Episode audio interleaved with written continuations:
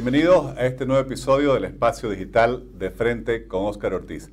Hoy conversaremos sobre una publicación muy interesante, muy valiosa, camino hacia el bicentenario de la Fundación de la República de Bolivia. Me refiero a Un amor desenfrenado por la libertad, antología de la historia política boliviana 1825-2020, 195 años de la historia política del país. Hoy hablaremos sobre ello con Iván Velázquez, quien es doctor en economía, coordinador de programas de la Fundación Conrad Adenauer en Bolivia y uno de los principales coautores e impulsor de este proyecto de investigación. Estimado Iván, muchas gracias por aceptar esta invitación. Gracias eh, por la invitación, Oscar. Y realmente la publicación es una publicación muy atrayente y la idea de la publicación es que eh, deberíamos hacer una pausa en el camino eh, de cara al bicentenario de los 200 años de la fundación de Bolivia como república y ahora como Estado, para tratar de analizar y tratar de hacer una evaluación de los temas más importantes que hacen al desarrollo del país. Hemos visto que es importante tratar de sacar una colección hacia el 2025 de aquellos temas que, que, hacen a la problemática del país. No solamente ver al país de manera general, sino también de manera particular en términos del desarrollo de las regiones importantes como lo es Santa Cruz. Iván, y, qué importante lo, que mencionaba, que, como fundación eh, asuman, por así decir, eh, este desafío de contribuir a lo que debe ser la reflexión alrededor del Bicentenario. Eh, pero por favor, ¿podría explicarnos, bueno, cuál primero, cuáles son los principales contenidos de esta publicación, sus autores y, y el objetivo ¿no? con el que han buscado contribuir? Bueno, cuando le preguntaron a Simón Bolívar qué era Bolivia, él dijo que básicamente en 1825 Bolivia era un amor desenfrenado por la libertad.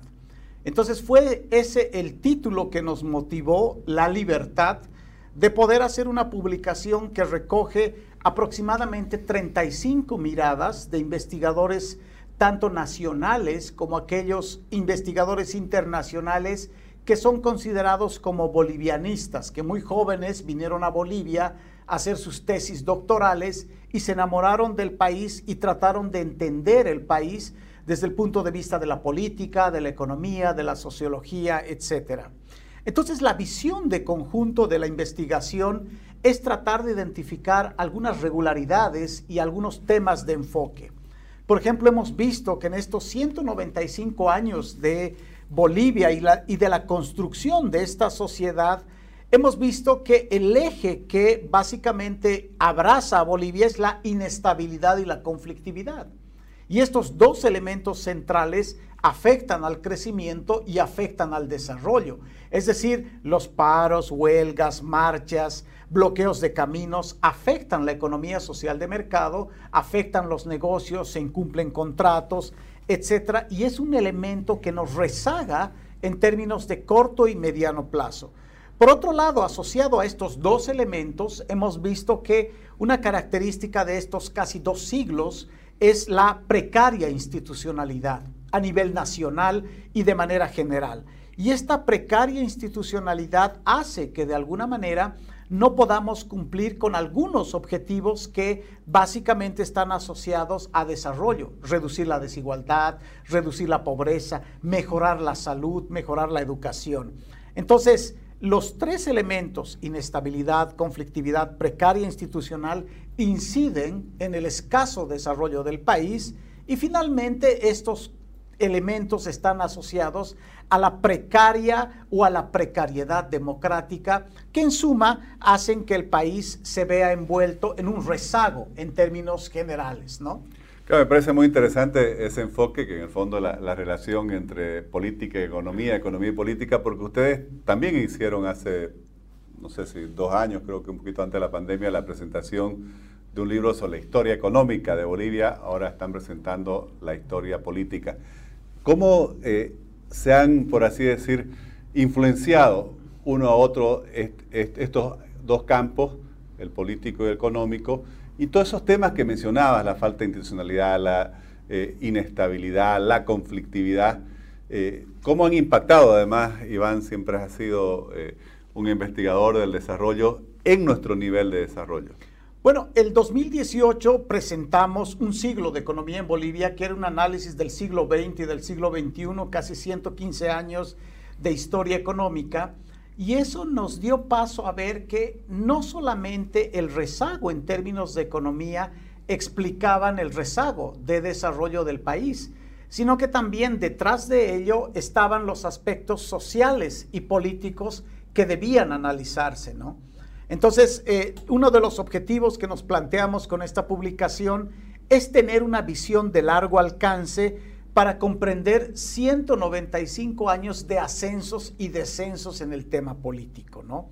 Entonces, eso nos permite identificar cómo se ha construido el Estado, cómo se han construido las sociedades a nivel, a nivel nacional y qué problemas hemos tenido en las áreas de democracia y gobernanza, ¿no?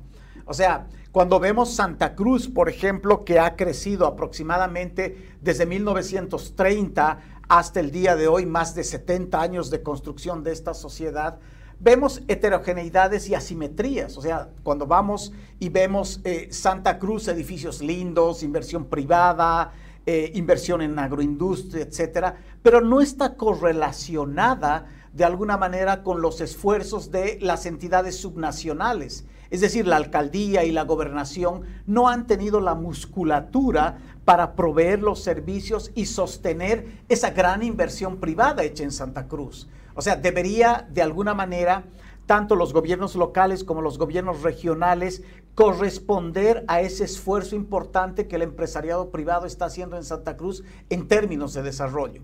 Es decir, que en algunos casos la inversión pública local eh, tiene deficiencias, por ejemplo, de proveer servicios básicos, infraestructura, etcétera, y esa es la gran tarea pendiente que se debe establecer para reducir asimetrías y heterogeneidades. Otra de las cosas que ha sido importante tratar de ver en esta publicación es que debemos hacer un balance. 200 años estamos en el país, todavía somos un país eh, que tenemos desigualdades, heterogeneidades. Es un país dividido, es un país que básicamente eh, nos presenta una radiografía entre dos fuerzas, amigo y enemigo, digamos. Y debemos llegar a un consenso en que la construcción de este país depende de una visión de conjunto no solamente esas visiones de tener una mirada de izquierda o de derecha, sino que deberíamos ver visiones complementarias, no sustitutas. Y eso es básicamente el espíritu de esta publicación, tratar de ver una publicación que no solamente vea y llore de lo malo que han sido muchas administraciones gubernamentales, sino tratar de ver lo propositivo que hemos tenido y en nuestras diferencias, entre los bolivianos, tratar de ver qué nos une para ver un proyecto en el largo plazo. Es decir, tener una visión propositiva de nuestro país y esa es la visión de conjunto que queremos en esta publicación. Bueno, y obviamente una investigación como esta, con dos tomos, con más de 1.400, creo, páginas. Así eh, es. De investigación, 195 eh, años de historia, eh, tiene 35 ensayos, comentaba Iván. ¿Qué destacaría de los principales temas, de los principales contenidos, de los principales ensayos que se están presentando? Hemos realizado una matriz de investigación en donde hemos visto que el tema de las élites, las clases, eh, los elementos vinculados a la sociedad y la estratificación social era importante entender, los recursos naturales vinculados a las desigualdades que hay, por ejemplo, en el tema de la tierra, la ciudadanía, el territorio, son aspectos centrales para comprender este país. Hemos visto que en algunos casos muy importantes que en el 52, si bien hubo la reforma agraria, todavía hasta el 2022, 70 años después, tenemos problemas de tenencia de la tierra. Y eso en algún momento va a generar tensión, estrés y conflictividad que es urgente de resolver. Por otro lado, tenemos reflexiones acerca de luchas irresueltas en el caso social, económico y político, por ejemplo, aspectos relacionados con discriminación, polarización. Y también esta publicación de alguna manera trata de poner en, la mesa que debemos de alguna manera eh, debatir acerca del modelo de desarrollo. Tenemos un modelo de desarrollo que ha, eh, que ha primado, digamos, la explotación de los recursos naturales, minería y gas fundamentalmente. Sin embargo, es el momento de ver que necesitamos como país tratar de buscar un modelo de desarrollo alternativo. O sea, tratar de ver la pujanza de Santa Cruz que se ha convertido en el mercado nacional importante y ha desbancado, digamos, la importancia que tenía Cochabamba con los centros mineros aproximadamente a inicios del siglo XX. Entonces, tratar de ver que eh, debería verse de alguna manera el apoyo al sector privado, la investigación en términos de la academia y ver sector público, sector privado como dos sectores que deberían ser complementarios y no sustitutos en este nuevo modelo de desarrollo tratar de ver la economía más allá del gas, más allá de la minería, ¿no? Y inclusive más allá del litio, digamos que ahora es lo que se está hablando en este momento. Entonces, la organización del territorio, el tema de eh, los recursos naturales, las alternativas que tenemos de generación de empleo y de ingreso en términos de eh, el nuevo modelo de desarrollo es algo que la publicación trata de resolver con algunas ideas fuerza que están alrededor de la publicación. Mencionaba los recursos naturales, ¿no? Y podríamos decir, analizando estos 195 años de historia, que la historia y el conflicto al interior de Bolivia gira alrededor de la disputa por la renta de los recursos naturales. Bueno, estamos en el siglo XXI y hoy hay empresas que administran tecnología, que administran servicios que son intangibles, que valen mucho más que quizás nuestro Producto Interno Bruto a, nivel nacional. Eh, ¿Cómo llegamos a, estos 200 años en, esta relación entre política, economía y desarrollo? Y, y, a partir de esta investigación, de este estudio, bueno, ¿cuáles son los desafíos? No sé si llega a plantear, si solo se mira, digamos, el análisis de 295 años, a partir de él también se plantean algunos escenarios y desafíos hacia el futuro. Bueno, llegamos eh, en estos 195 años a tratar de mirar dos sectores, minería e hidrocarburos, que son intensivos en capital, intensivos en tecnología, pero lamentablemente no generan empleo. Y es una, digamos, de las tareas pendientes de estos sectores. Sin embargo, son los sectores que los hemos priorizado en estos 195 años, desde 1825 o desde la colonia, 200 años de explotación de plata, 85 años de explotación del estaño y aproximadamente casi 18 años de explotación del gas. Es decir, tres productos nos han dado de comer a los bolivianos en todo este periodo. Sin embargo, estos tres productos han sido altamente sensibles a las variaciones de los precios internacionales y así como hemos recibido ingresos y hemos tenido bonanzas, más han sido las decepciones en términos de la generación de ingreso. Entonces, la, la idea de la publicación es tratar de alertar al público para tratar de ver cuáles son las alternativas que podemos tener como país y cuál es la visión que debemos ver para tratar de buscar una salida a este a esta maldición de los recursos naturales, ¿no? Sería una bendición si realmente los ingresos de estos recursos los utilizaríamos para mejorar salud, educación, para mejorar la distribución del ingreso. Sin embargo, a lo largo de todos estos años hemos visto que en Bolivia el resultado ha sido contrario. Ha habido despilfarro de recursos, las bonanzas se han, se han sido básicamente eh, destinadas a no generar mejoras en términos de calidad de vida y bienestar de la población.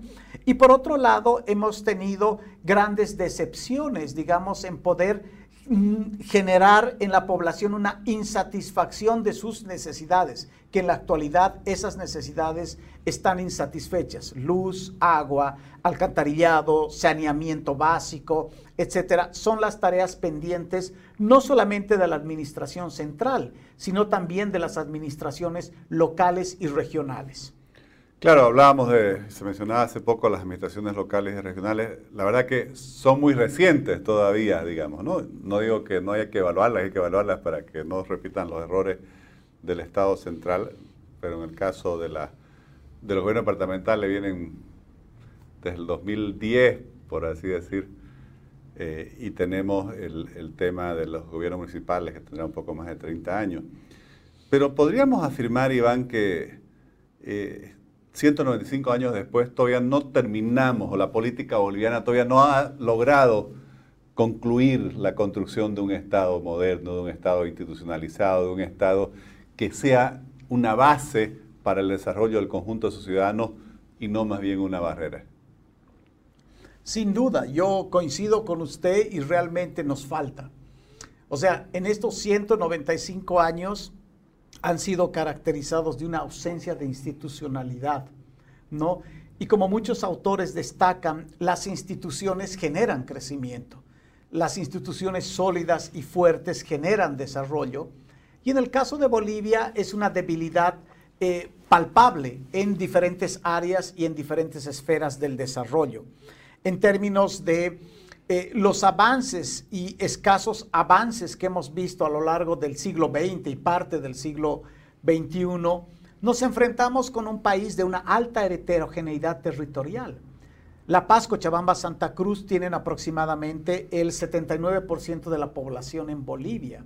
¿No? Santa Cruz está llegando casi a los 4 millones de habitantes. La Paz eh, igual, 3 millones y medio, 4 millones de habitantes.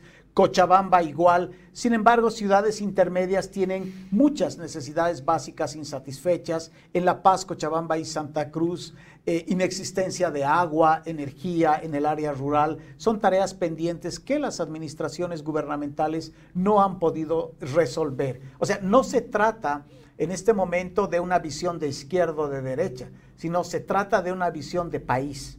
¿No? Y en ese sentido, la calidad de vida y el bienestar de la población del boliviano ha estado rezagada en estos 195 años. Iván, yo felicitar esta iniciativa eh, porque además nos lleva a algo que, me gusta mucho, que es llamarlo a, esta, llamarla a esta publicación parte de una colección del, del bicentenario que están impulsando de la Fundación Konrad Adenauer. Y, me gustaría un poco hablar sobre, sobre el concepto del Bicentenario. ¿Qué debiera significar? Eh, ¿Qué momento debiera marcar el Bicentenario eh, frente a iniciativas como las que ustedes han tenido?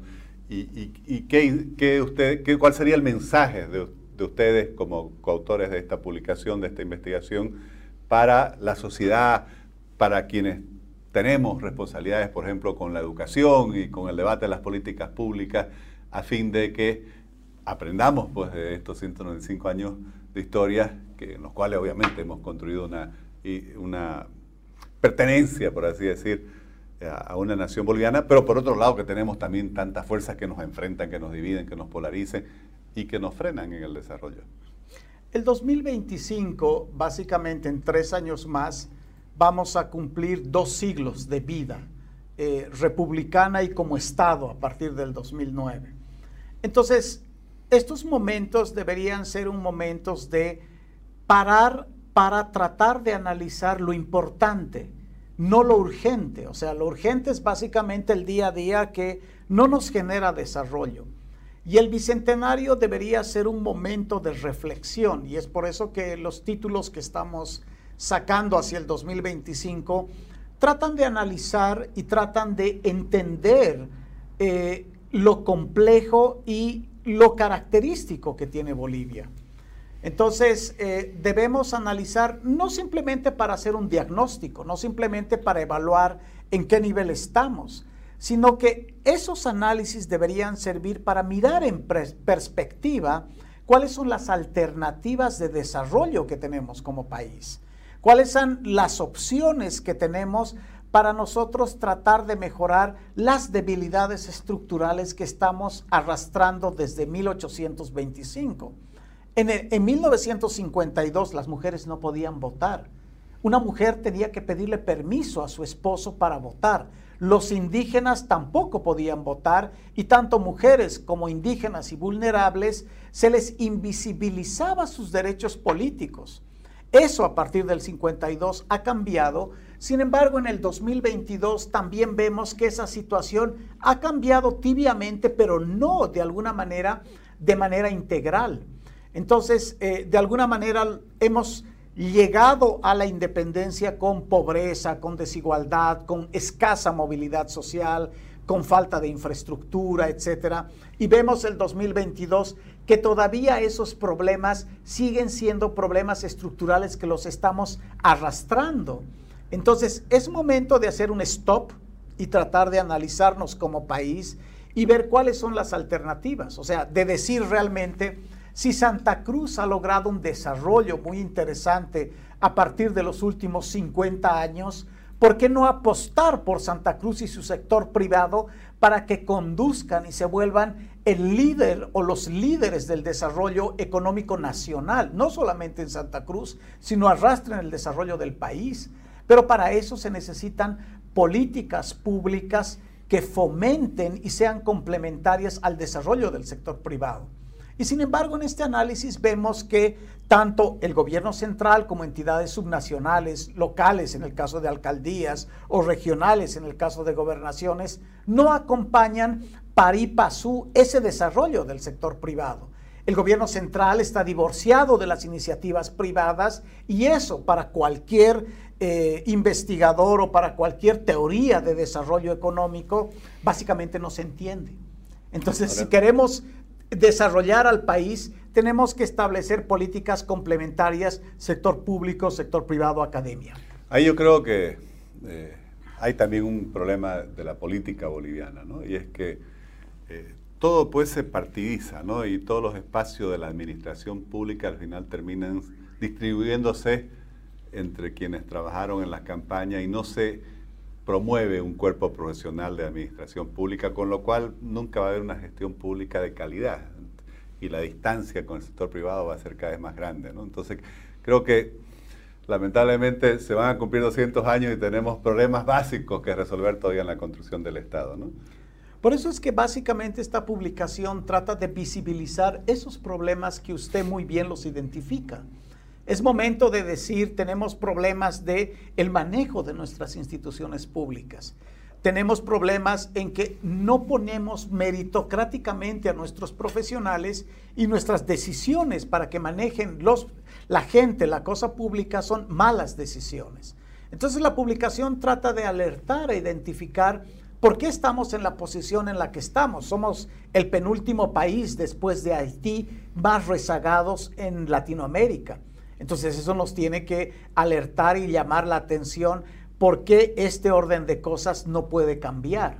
Entonces de alguna manera tratamos de ver que el desarrollo tendría que ser el resultado de las mejoras en algunas áreas y ponernos a pensar cuáles son esos espacios en los que podemos desarrollar. Iván, le agradezco muchísimo como ciudadano también por esta contribución a la, historia del país, a la investigación de todo ese camino que se ha venido construyendo generación tras generación en estos 195 años y además por, por ese compromiso con el Bicentenario como un momento justamente de, de, pensar, de pensarnos quizás como país, como nación, como sociedad.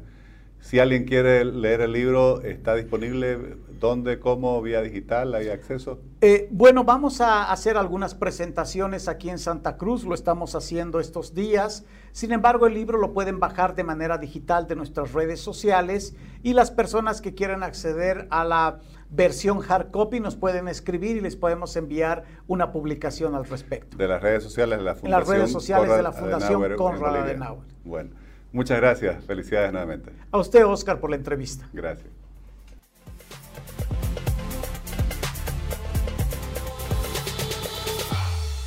Definitivamente un trabajo muy valioso, una contribución, una contribución muy importante a analizar la historia de estos 195 años ya transcurridos de historia republicana. Nos vamos acercando, el 2025 será el bicentenario y el país necesita este tipo de reflexiones, de análisis, de buscar nosotros mismos estudiar, discutir, debatir nuestro pasado. Y como siempre se dice, la utilidad de la historia es aprender el pasado para construir un futuro mejor.